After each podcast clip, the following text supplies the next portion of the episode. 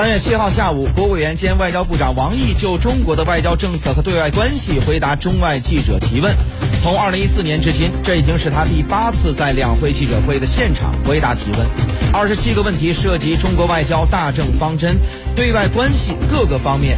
彰显中国外交提及不稳、方向明、举措准、效果好。面对世界百年变局，王毅直面问题挑战，给出中国答案。全场亮点纷呈，金句频出，尽显大国外交恢宏气度与东方智慧。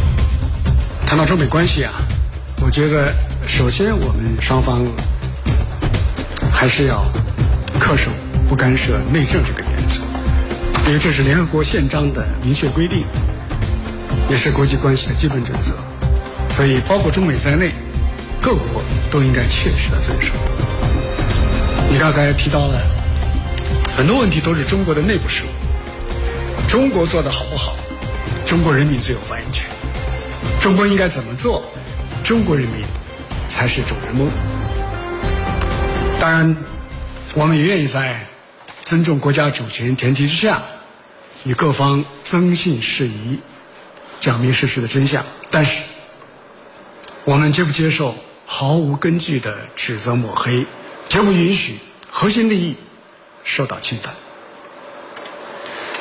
实际上，长期以来，美国动辄打着所谓民主人权的旗号，肆意的干涉别国内政，在世界上制造了很多的麻烦，甚至成为动荡战乱的根源。美方应该早日的意识到这一点，否则我们这个世界仍将是不得安宁。每年两会的外长记者会呢，都是两会当中重中之重的几场活动之一。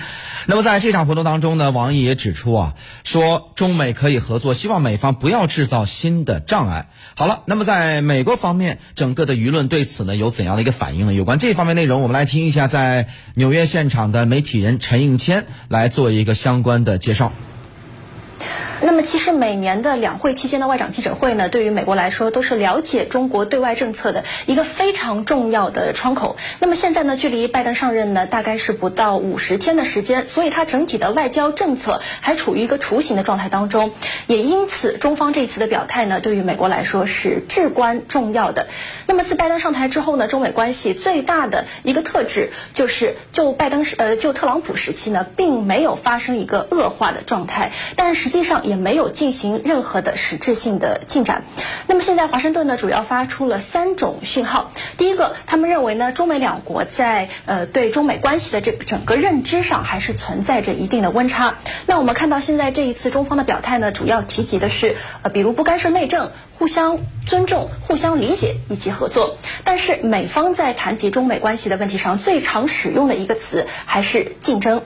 尤其拜登还使用了 extreme competition 极度竞争这样的词来形容中美关系，也就是意味着现在中美呢还是会继续采用竞争的这样一个战略，而这一个态度呢并没有随着美国的呃总统换届。而发生一个实质性的改变。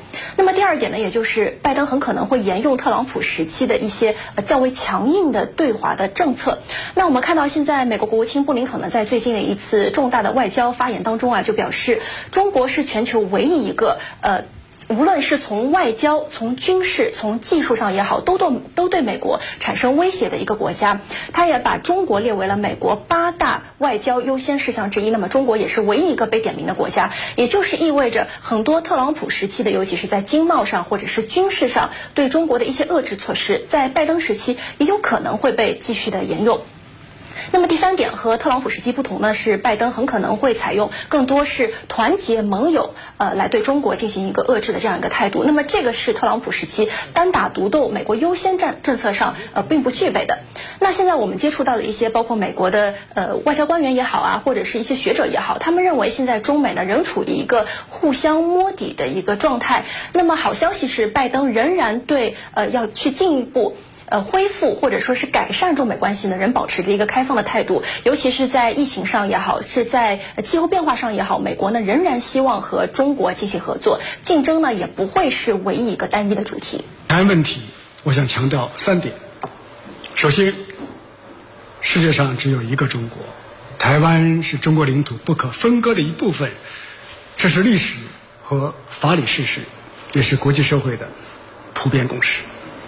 第二，海峡两岸必须统一，也必然统一，这是大势所趋，是中华民族的集体意志，不会改变，也不可能改变。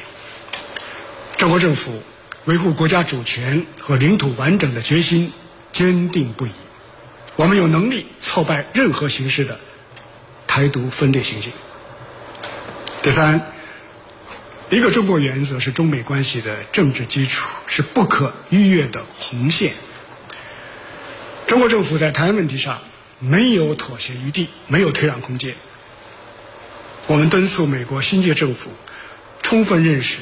台湾问题的高度敏感性，切实恪守一个中国原则和中美三个联合公报，彻底改变上届政府越线玩火的危险做法，慎重和妥善的处理涉台问题。谢谢。那么，除了中美关系以及这个两岸的这么一个问题呢，同时中日问题也是这场记者会上的一个关注的焦点。我们来听一下王毅外长的讲话。中日关系要走向成熟稳定，需要保持定力，不受一时一事的影响。我们希望日本社会能够真正树立起客观理性的对话认知，真正打牢有利于中日关系。行稳致远的民意基础。呃，正像你所说，中日两国将先后举办奥运会，双方完全可以也应该相互支持，共襄盛举，使这两场盛会成为加深两国人民友好感情的平台，促进中日关系发展的机遇。让我们今夏聚焦东京，明年相约北京。好，那么日本方面是如何看待当前的中日关系的呢？有关这方面内容，我们来听一下在东京现场的媒体人李淼的相关介绍。